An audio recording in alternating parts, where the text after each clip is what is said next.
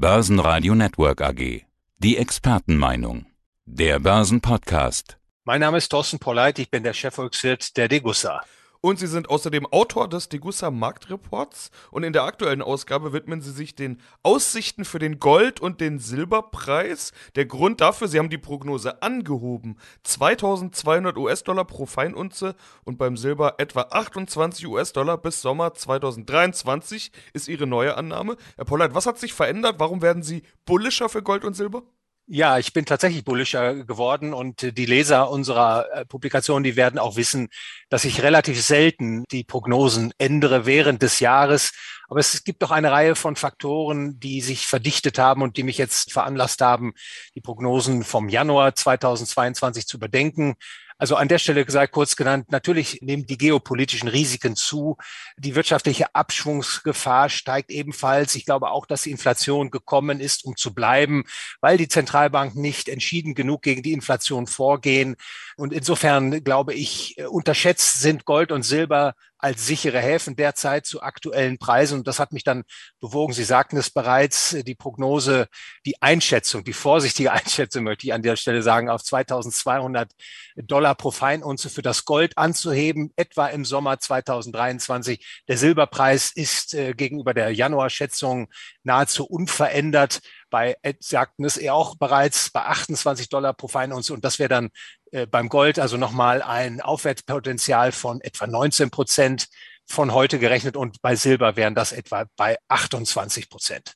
Ja, das Entscheidende ist dabei ja der Wert des Goldes zur jeweiligen Währung, in dem Fall Dollar. Das ist ja die Währung, in der man üblicherweise den Goldpreis bemisst. Sie schauen sich im aktuellen Degussa Marktreport aber auch den Wert des Goldes gegenüber dem japanischen Yen an. Der japanische Yen wertet massiv gegenüber Gold ab. Woran liegt das?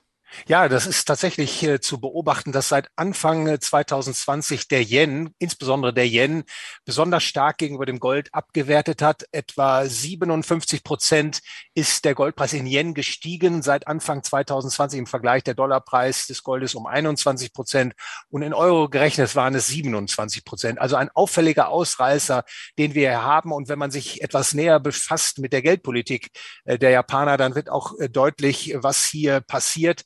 Die Japaner äh, versuchen ja den Langfristzins bei null Prozent zu halten und dazu muss man immer mehr Schuldpapiere aufkaufen.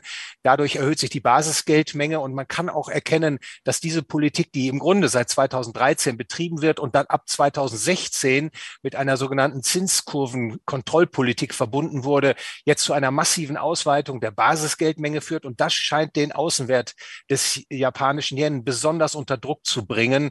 Und äh, ich habe mir das genau genauer angesehen und man muss eben auch hier warnend den Finger heben. Hier passiert etwas, was auch den anderen großen Währungen passieren kann, dass nämlich Zweifel in die Kreditfähigkeiten der Staaten um sich greifen und dann natürlich die Inflationierungssorgen hinzukommen. Und das kann den Abwärtsdruck, den Abwärtsstrudel, in den dann die ungedeckten Währungen geraten, erst richtig in Wallung bringen. Und ich glaube, insofern ist das, was sich in Japan jetzt zeigt, ein Vorbote dessen, was man leider, wenn die Politik so weitergeführt wird, im Westen auch hierzulande erwarten muss. Das also aus Ihrer Sicht absolut als Warnung zu verstehen. Mit Blick auf Japan heißt es ja immer wieder, dass Japan mit Deutschland vergleichbar sei, ähnliche Bevölkerungsstruktur, beziehungsweise mit Deutschland in der Zukunft. Also ist das, was in Japan passiert, unter Umständen vielleicht sowas wie ein mahnender Blick in die Zukunft?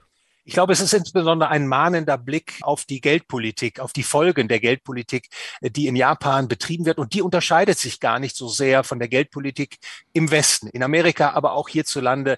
Denn es geht mittlerweile um das Finanzieren der öffentlichen Haushalte durch das Anwerfen der elektronischen Notenpresse. Für den Ausgang dieses ruinösen Experimentes gibt es in der Währungsgeschichte viele Beispiele.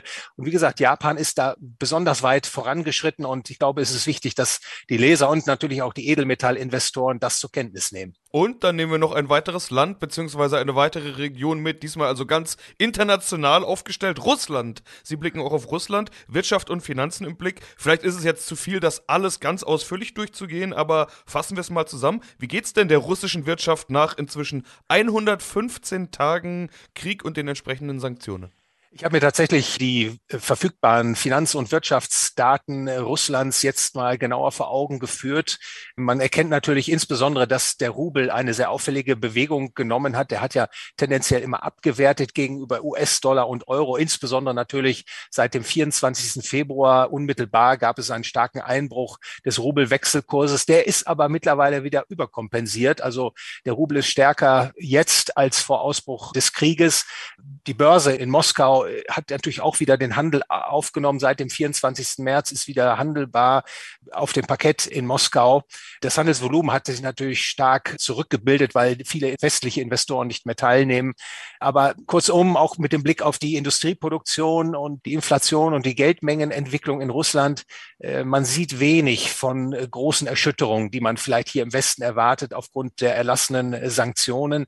Russland scheint das bislang zumindest wirtschaftlich relativ gut wegzustecken. Die Sanktionen haben damit offensichtlich noch nicht die Wirkung, die sich viele im Westen versprochen haben. Und dann behandeln Sie noch einen weiteren Punkt. Als letzten Punkt schreiben Sie nämlich über Wohlstand. Wohlstand für alle, Bindestrich, ist in Gefahr. Im Intro heißt da, die zunehmende Abkehr vom System der freien Märkte und das damit verbundene Anwachsen des Staates gefährden den Wohlstand und auch den Frieden. Ja, davon sehen wir ja ganz aktuelle Beispiele. Beispielsweise Tankrabatt, 9-Euro-Ticket. Äh, das sind nur die aktuellsten Beispiele. Sozusagen die tagesaktuellen Punkte, die ich da reinwerfen kann. Wir haben ja schon häufig über verschiedene Faktoren Autoren gesprochen. Warum sehen Sie, Zitat, Politik als Problem, nicht als Lösung?